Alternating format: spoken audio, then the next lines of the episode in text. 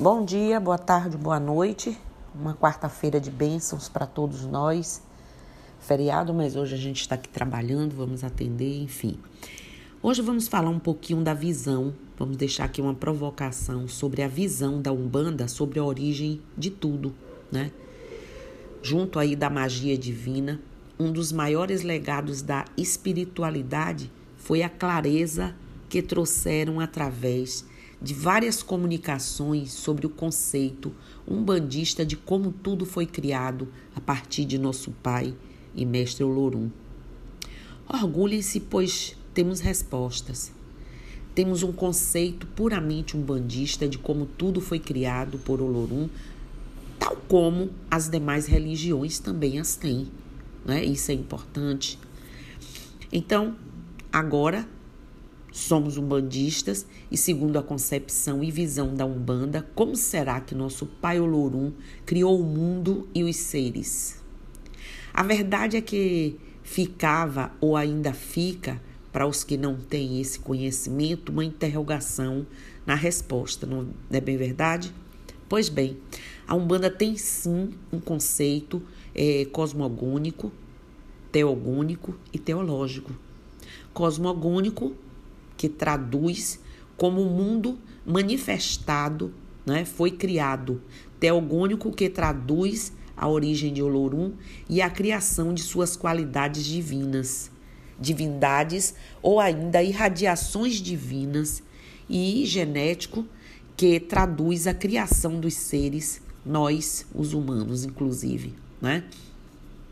Admitam que, quando perguntavam as pessoas, a vocês, segundo a sua concepção religiosa umbandista, de que forma o mundo foi criado, alguns ficavam ou ainda ficam sem fala. A primeira resposta ou era o silêncio constrangedor, ou a segunda resposta era um gaguejar que revelava né, a falta do conhecimento sobre o assunto de tamanha importância. A terceira seria é, era usarem da concepção da Gênese de matriz judaico-cristã, ou segundo a influência da cultura católica, apostólica, romana, e né, recorrer ao ensino do catecismo, catecismo e descrever os seis dias da criação do mundo, é, o sétimo onde Deus, né, é, descansou, relatar ou dissertar sobre Adão e Eva, o homem e a mulher feito do barro, a segunda mulher feita da costela de Adão, a maçã ou o pomo da discórdia, a árvore do conhecimento, né, a serpente e a desobedi desobediência dos primeiros seres humanos, a explosão do, do paraíso, etc, etc, etc. Na verdade, eram as respostas que se tinha por conta de tudo. Às vezes, refletíamos e elocubrávamos a respeito dessa gênese, justificando a alegoria cristã, pois a visão bandista sobre a gênese do universo e dos seres era e ainda é desconhecida, infelizmente, para muitos. Admitam ainda que era isso que falávamos ou recorríamos às lendas de matriz africana e confundíamos ainda mais o nosso interlocutor, tendo em vista não conhecer nada sobre orixás, não é? Pois é, temos uma visão teológica de Gênese cosmogênese, ou origem do universo e dos seres que nele habitam Todo esse conceito foi trazido por mestres da luz que assistem muitos médiums, né? dos mais conhecidos e ilustres, escritores inclusive renomados, a outros que não se fazem conhecer. Esse conceito e conhecimentos é, trazidos através de guias e mestres espirituais foi, é e será sempre um marco e um divisor de águas dentro da Umbanda, pois através desses, desses nossa religião assume de uma vez por todas o conceito de religião, pois passa a possuir uma visão e uma concepção só sua de como tudo se originou em Olorum, tal como o islamismo a tem, no, no, cristianismo, no judaísmo, no hinduísmo, né? na religião de matriz africana, o candomblé, etc. Todas elas bem fundamentada e com seus conhecimentos teológicos e litúrgicos descritos nos seus livros sagrados ou nas lendas né, propagadas por gerações e que já se, digamos assim, escreveram na mente de seus fiéis e seguidores. Pois é, foi da premissa da espiritualidade que guias protetores que assistem vários desses médiums, né, é, que uma intenção religiosa foi estimulada para que a Umbanda, nos moldes das grandes religiões, fosse também fundamentada nesse sentido, tendo sua teologia, liturgia e conceito próprio de como tudo foi criado a partir de Olorum. Isso, inclusive, está em obras literárias inspiradas pelos guias e mentores e que fundamentaram nossa religião, justificando as práticas religiosas em comum. Entendam que todas as religiões se mostram com uma mesma estrutura e procedimentos universais, pois entendemos que Abraão, aí, o patriarca do judaísmo, não iniciou uma gênese, mas ajudou a compô-la, que Jesus Cristo não fundou uma religião, porém foi base filosófica não é? e um exemplo de vida que deu origem a uma religião ou a religiões fundamentadas em seus conceitos e que leva o seu nome como doutrina cristã ou cristianismo. Como o budismo, né? o mesmo acontece na pessoa do grande mestre Siddhartha ou Buda, né? porém mantida a filosofia que dá base à sua religião. Os conceitos foram sendo construídos e reconstruídos, não se encerrando. Por isso a gente tem que falar tudo isso com a existência física dos mestres e profetas que foram citados aí por mim. Entendemos que a Umbanda foi anunciada historicamente porque já existia, mas não tinha esse cunho de anunciação. Então foi através do pai Zélio de Moraes, Fernandino de Moraes, né? É, e pelo amado caboclo das sete encruzilhadas, é, tendo na base imutável da religião os fundamentos ou viga mestra que são os dois maiores mandamentos, né, que individualiza e caracteriza, caracteriza a religião de Umbanda. Os mandamentos ditos pelo próprio caboclo das sete encruzilhadas, o espírito anunciador, né, histórico da Umbanda, que disse: a Umbanda é uma manifestação do espírito para a prática da caridade, onde nada seria cobrado do assistido ou é, é, o outro anunciado por este foi: com os espíritos mais evoluídos aprenderemos, e aos menos evoluídos ensinaremos, e a nenhum renegaremos, evoluindo todos juntos rumo ao Criador. Também entendemos que a partir dessa estrutura ou desses dois anunciados maiores da Umbanda, tudo vem sendo fundamentado com a contribuição de muitos pais e mães e filhos né, na fé, é, por humanistas é, inspiradíssimos que vêm trabalhando com afinco na estruturação e fundamentação de conceitos dentro da nossa religião. Assim foi com todas as religiões. Todas, acreditem, e continua. Por isso, a exaltação de profetas e mais profetas do judaísmo que ajudaram a contribuir com os livros sagrados que fundamentam a sua religião, cada um ao seu modo e todos, em particular, estruturaram sua religião, não permitindo que o ego ou a vaidade, não é, indicassem um ou mais sábios, ou melhor, que o outro, né? Melhor que o outro. Pois é impossível uma religião com mais de dois mil anos de existência ser fundamentada somente por uma pessoa. Não mesmo. Então, partindo desse princípio, a nossa não seria diferente. Repetindo, a Umbanda não é diferente, pois ela é uma religião nova que vem se fundamentando, se renovando é, continuamente, sinal de evolução, crescimento e expansão. Temos sim gratidão por muitos nomes, muitos dos pais, muitos dos comunicadores, canais de comunicação mais, digamos assim, é, é, divulgados, mas a todos os outros que fazem com que todas as divulgações se fundamentem e cheguem ao consenso de todos da religião.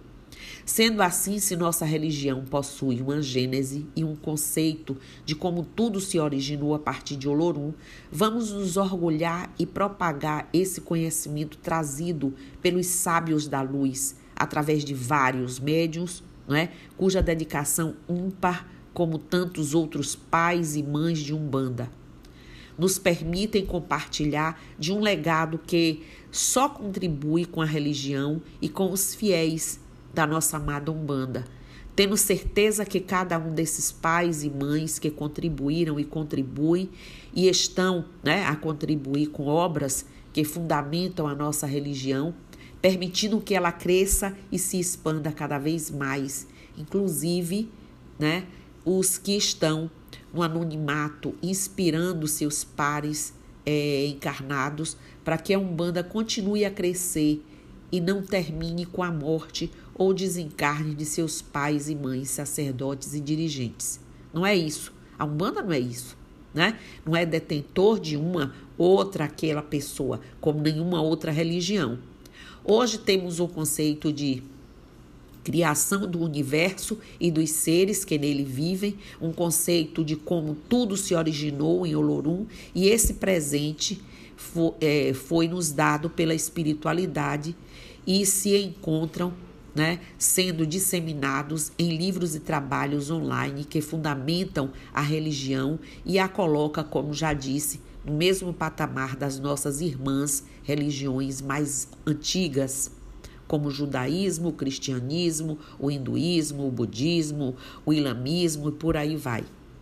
Hoje podemos responder que a visão de Umbanda de como tudo se originou a partir de Olorum, graças aos pais e mães que passaram por aqui nesse Aie, né, e deixaram suas marcas, além dos que estão aqui, estamos aqui ainda e continuamos recebendo as necessárias orientações evolutivas que não cessam pois todos estimulam o crescimento da religião de forma horizontal, expandindo e fundamentando aí seus conceitos.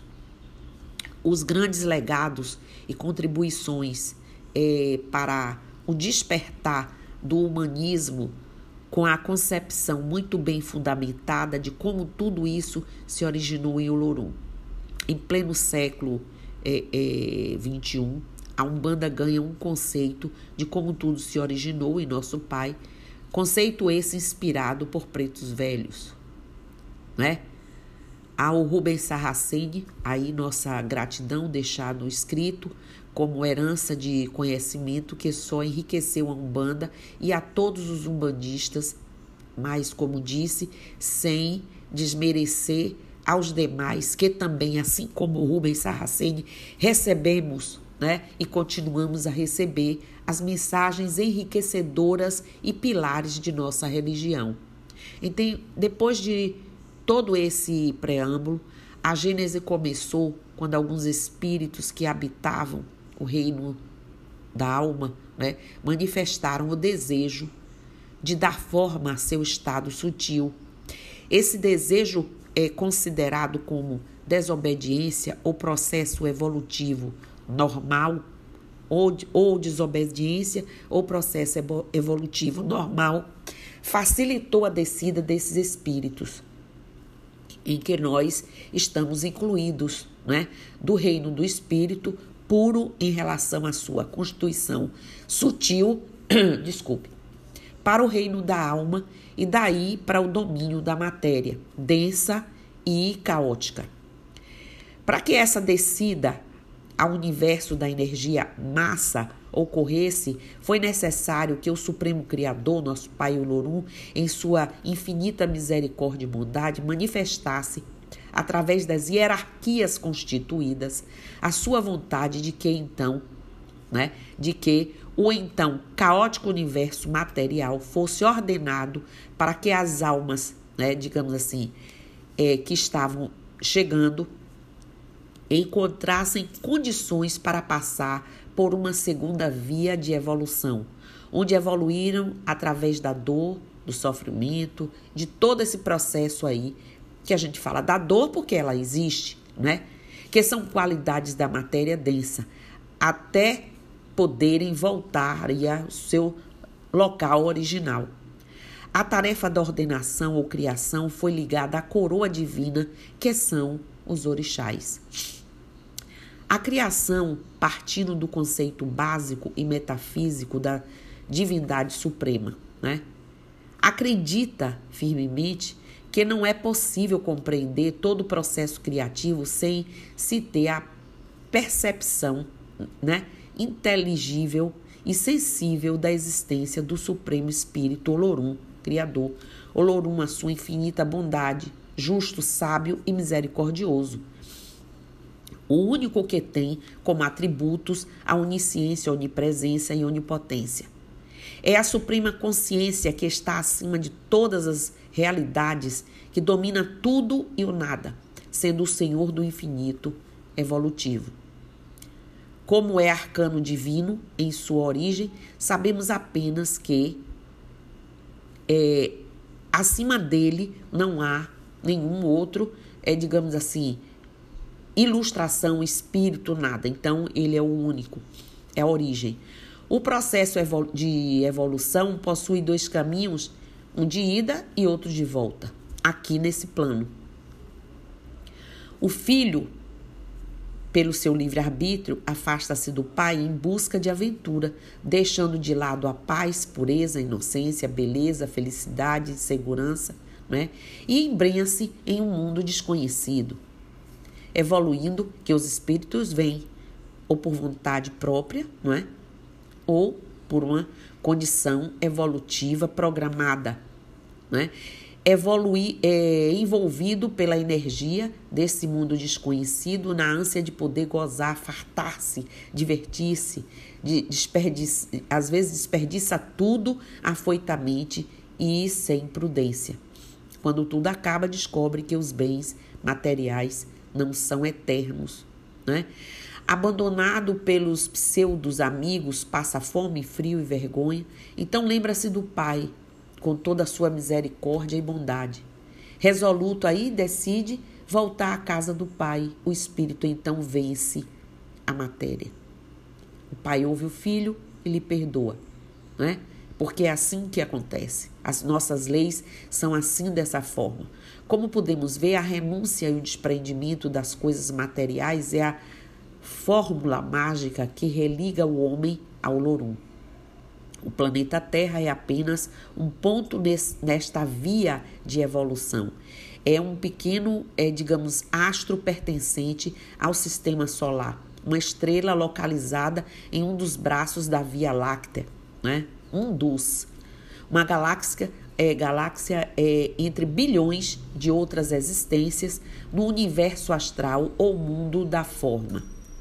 Para alguns espíritos encarnados se constitui em caminho de volta ou redenção, mas para outros ainda é caminho de ida ou alienação.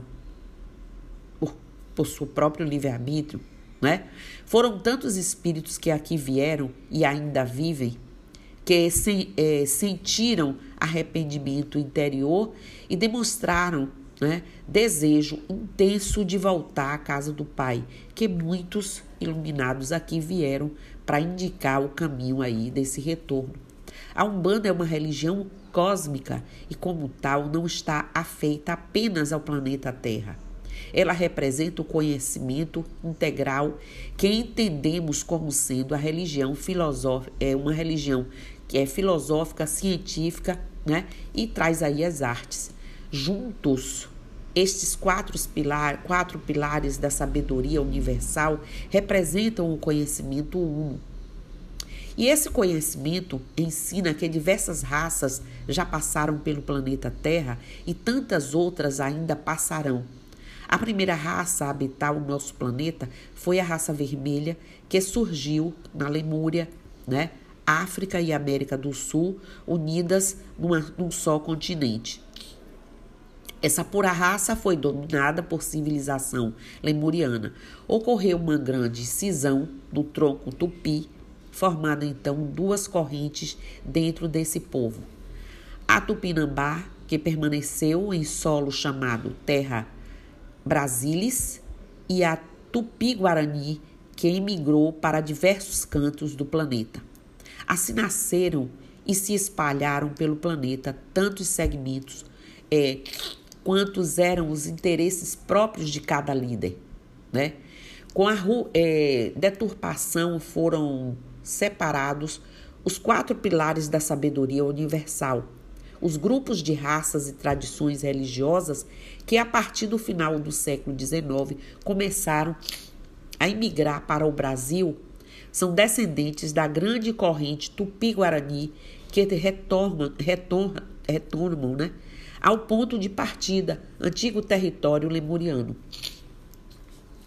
A, digamos assim, situação do século XIX, entre 1888 e 1889, em que fervilhavam as mudanças sociais, políticas e culturais, foi um momento propício para o plano astral superior imprimir uma mudança aos ditos é, cultos miscigenados, pois era inevitável né, e extremamente oportuno. E assim começaram as manifestações mediúnicas dos espíritos, trazendo de volta as grandes leis, a grande lei e todas as demais que amparam.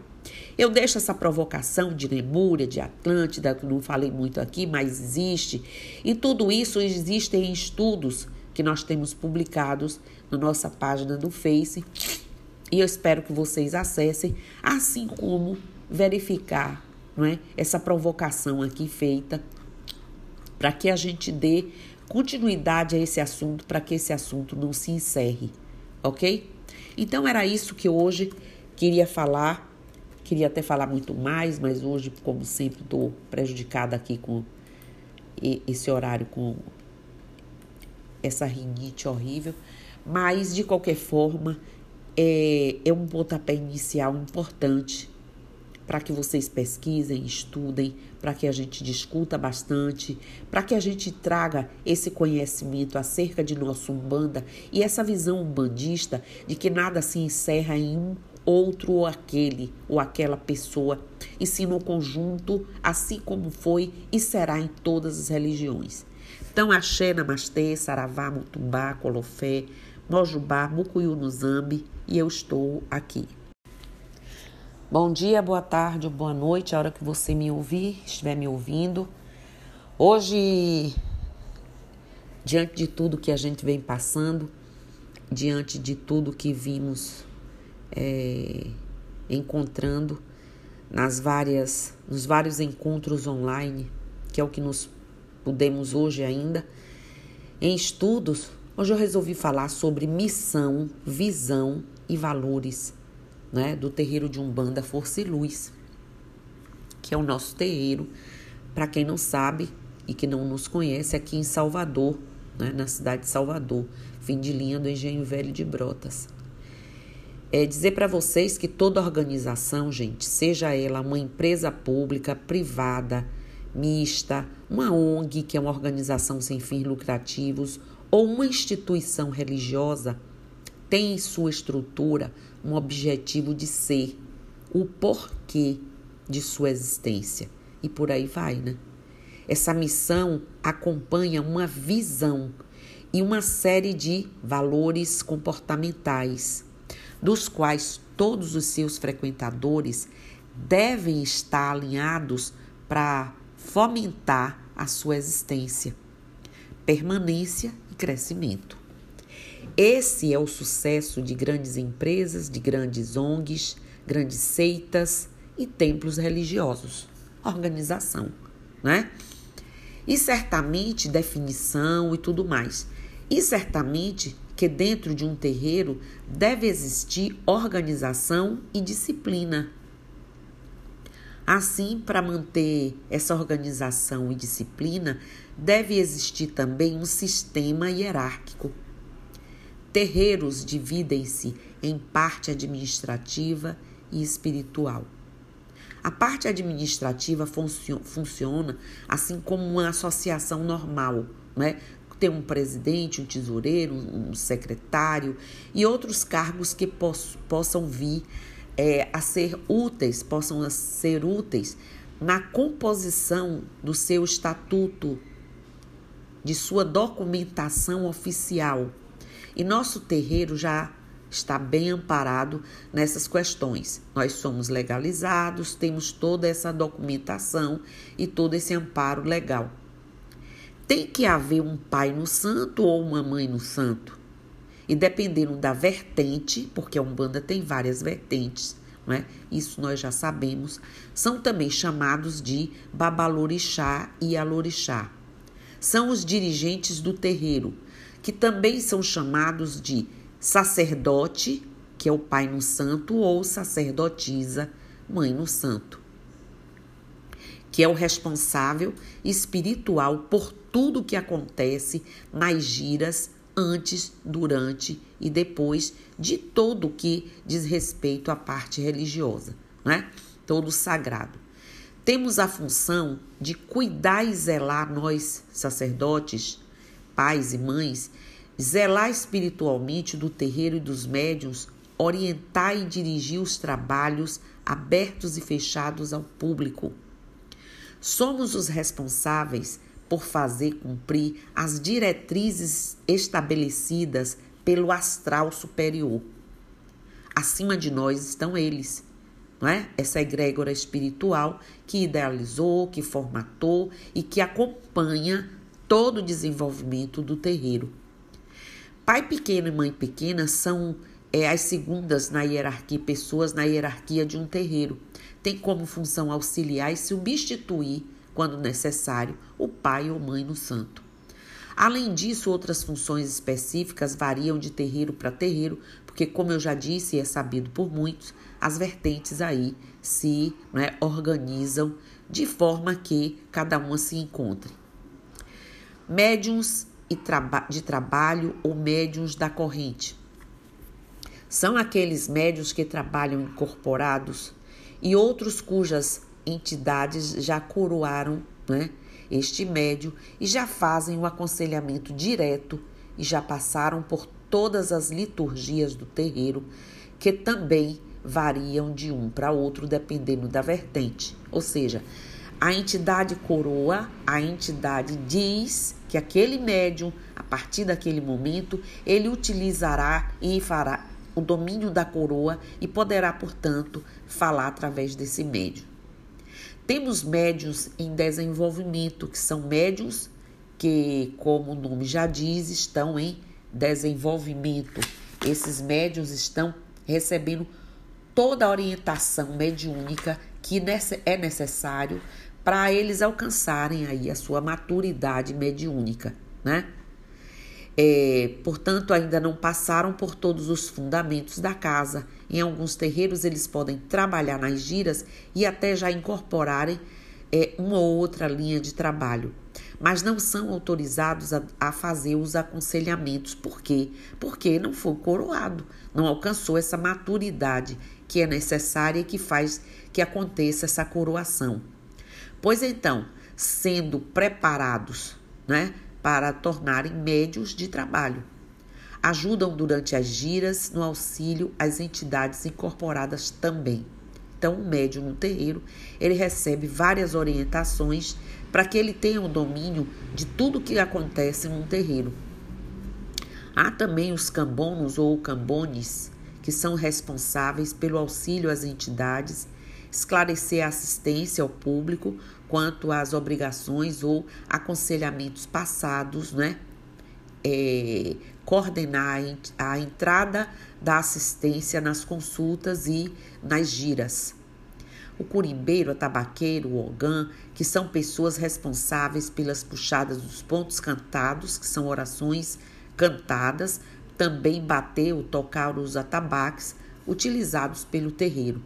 E a função é a de ajudar na evocação das entidades e auxiliar a manter a egrégora positiva da casa durante as giras e todos numa mesma sintonia, ou nas sintonias que sejam necessárias aí da, do, dos guias com os trabalhadores.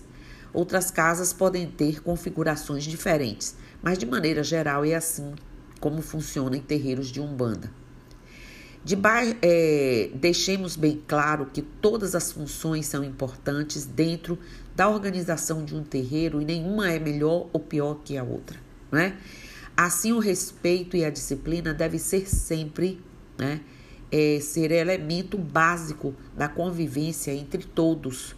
E nesse aspecto temos aí podcasts que eu falo mais a miúde dessas funções que ainda existem, pelo menos no nosso terreiro, inclusive dos demais iniciados em missões, que estes já trazem consigo, né, são identificadas ou ditas pela espiritualidade, eles aceitam serem treinados, serem despertados para a prática de suas habilidades, aquelas que as pessoas já trazem, não são dadas a elas, elas já trazem. Bom, retomando sobre a, a, a missão. É, nas empresas, como eu vinha alinhando para melhor entendimento, ela representa a maneira pela qual a organização enxerga o seu negócio. Já em um terreiro, ela ilustra por que o terreiro existe. Por quê? Em geral, essa missão deve ser clara, sucinta e diretiva deve responder o que o terreiro faz, para quem faz e por que faz. Por exemplo, a missão do terreiro de Umbanda Força e Luz é bom, ele foi fundado para prestação da caridade através do fornecimento gratuito é, de ações, de atividades oriundas de seus fundamentos e liturgias espirituais em benefício da comunidade que de alguma forma né, possa trazer, é, é, receber esse benefício biopsicossócio-espiritual né, a, a, a todos os consulentes ou assistidos que cheguem a nós. A nossa missão orienta os membros sobre o que eles estão, por que estamos aqui reunidos, gira a gira. A missão garante que todos estejam empenhados no mesmo propósito, tenha seu terreiro é, é, é, um ou quantos médiums forem, né? É assim que as igrejas evangélicas estão é, fomentando seu crescimento, com práticas de administração e gestão Diferente das igrejas, a Umbanda não tem a prática de cobrar dízimo. Neste sentido aí, o aspecto financeiro da gestão é administrado de forma diferente. Alguns terreiros sugerem mensalidade né, para é, é, a, a escolha dos filhos da casa. A escolha, quando eu digo, é dentro da condição de cada um. Outros passam aí é, é rifas, pedem doações, é, cada terreiro é único e deve achar a sua forma de manter sua missão sem risco de interrupções ou extinção. Aqui para nós, a gente não estala o dedo em um terreiro completo com tudo que todos que chegam precisam e encontram esteja ali à disposição, não é? A gente não cobra pelo que faz, mas as pessoas de bom senso compreendem que, se der uma vela, se der uma alfazema, se quiser contribuir de alguma forma que não tire da sua família, do, do, do seu, ou que tenha uma exigência para que a pessoa faça, é uma questão que se resolve é, para que a gente consiga manter essa entidade. Já a visão, terreiros assim como empresas, se não tiverem uma visão, estão fadados a fechar, falir ou encerrar suas atividades. A visão, gente, ela descreve o futuro desejado para aquela empresa, ONG ou instituição religiosa. É a visão. Ela deve dizer onde queremos chegar. Qual a visão do terreiro de Umbanda Força e Luz? Tornar-se um terreiro de referência, sim, junto à comunidade umbandista, as federações, a tudo que for de organização umbandista no Brasil e no mundo. Por que não? Não é? Querer que, que exista, além de seus médios e frequentadores, a informação de sua existência e o trabalho que praticamos. É informar sobre a nossa religião.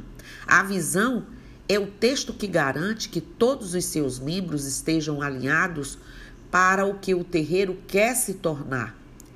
Muitas, é, é, muitos terreiros se perdem após a abertura pela falta de visão acabam distanciando-se do que nasceram para fazer e ou do que queriam se tornar. Então é bem claro, quando eu fomento, quando eu peço, quando nós é, incentivamos, motivamos vocês para o conhecimento e abrimos isso para o público, tornamos isso público através de redes sociais, é a intenção é essa, a visão é essa, né? E os valores? Valores representam o conjunto de comportamentos básicos que pessoas da base aos líderes e dirigentes dentro de uma instituição religiosa devem ter para garantir o cumprimento da visão e da missão. Por exemplo, no terreiro de Umbanda Força e Luz, valores nós temos como orientação para o assistido, valor que ligamos ao nosso Pai Oxalá. Nosso terreiro não é permitido que o médium tenha preferências de assistidos, não é permitido distinção de raça, de cor, de sexo, de opção, orientação sexual e por aí vai. Aos olhos de Olorum e de Oxalá e de todo o seu trono sagrado, Todos que buscam um terreiro merecem acolhimento, atendimento, por isso chamamos de orientação né, para resultados. Temos também como valores a orientação para resultados, que é o valor que ligamos a Ogum. Nosso Ogum, no nosso terreiro, todos os médiuns devem focar resultados, devem se esforçar para atender o assistido dentro da esfera é, biopsico socioespiritual. Em outras palavras, garantir que ele saia bem da casa dentro dos aspectos que competem a um atendimento espiritual e, por um acaso algum, é o orixá de nosso terreiro. Temos como valores ética e profissionalismo, valor, valor, valores ligados ao quem? Ao pai Xangô. Em nosso terreiro não é tolerado, não são toleradas ações antiéticas, fofoca, brigas e por aí vai. Melindres, nada que fomente esse tipo de situação. Problema esse que é encontrado em várias casas de umbanda, em vários locais onde se juntam pessoas. É muito feio filhos que se reúnem para prestar caridade, que se intitulam médiums de uma corrente, programarem a briga ou fomentar fofoca ou qualquer situação, não é?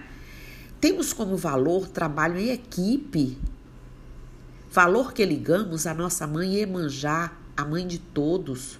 Na nossa casa, todos os membros são cobrados de trabalho em equipe são lembrados que a própria espiritualidade trabalha em grupo, em equipe, em conjunto. O gol é nosso, é de todos. Seja nas funções administrativas, até a divisão da, da, da zeladoria, em tudo, acreditamos que a soma do todo é muito maior que a soma das partes isoladas.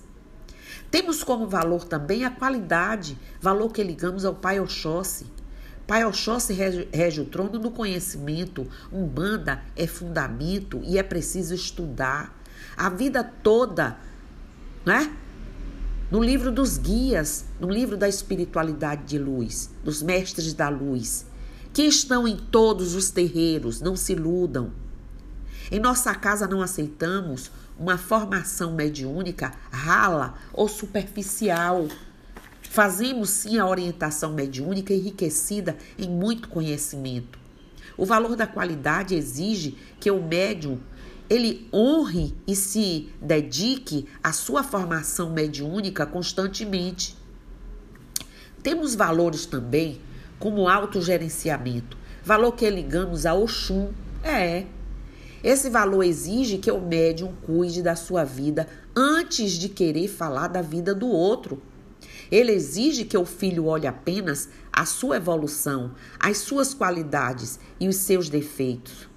Que faça a sua parte, que se concentre mais em si do que em falar do outro, aliás, não falar do outro. Valores como responsabilidade, valor que ligamos à nossa mãe Ansan, tal como a força do vento no nosso terreiro, tarefa dada é tarefa cumprida. O valor de responsabilidade faz com que o integrante se comprometa de forma madura com tudo aquilo que ele foi confiado, que ele é confiado. Valores. Concluindo, dirigentes de terreiros têm que ter claramente definido a sua missão, visão, visão e valores para fazermos a gestão de pessoas, gestão financeira, gestão da imagem do nosso terreiro, etc. Por aí vai. Missão, visão e valores garantem de uma forma clara e sucinta o que esperamos das pessoas. Não é porque é uma casa de caridade que ela não tem liderança, dirigência e ordem. Ter uma missão, visão e esses valores todos que eu elenquei garante que a essência do terreiro seja a mesma para todos. Está claro qual é a intenção da egrégora, está claro qual é a intenção dessa mãe no santo, dessa sacerdotisa. Ela garante e delimita o que passa a ser certo ou errado dentro de uma casa. Ela tira do, do, subjetivismo e traz à tona a vontade do dirigente sobre a existência daquele chão. Ela dá ao médium o livre-arbítrio de saber se ali é ou não o chão para o seu perfil pessoal e espiritual. Eu deixo claro quem somos, o que é o terreiro, qual a nossa missão e a nossa visão. Fica quem está em conformidade. Ela dá assistência à clareza do que podem obter de serviços e conduta durante o atendimento. Nós fomentamos o desenvolvimento mediúnico e comportamental das pessoas. Então, fizemos nossa missão, nossa visão e nossos valores. Garantimos que nosso chão sagrado tenha diretrizes claras sobre o que se espera do terreiro de Umbanda Força e Luz e de nós. Evitamos bagunça, fofoca e falta de comunicação. Diz um velho ditado popular aqui para encerrar: o que é combinado não sai caro. E não tem dúvida se eu deixo claro que tudo isso é o que forma, que formata, é o que conduz a nossa visão, a nossa missão e os nossos valores, não há por que alguém dizer que eu fui iludido, eu fui enganado. Não é isso? Você sabe aonde está e o que esse lugar, o que essas pessoas, de forma conjunta, buscam e procuram.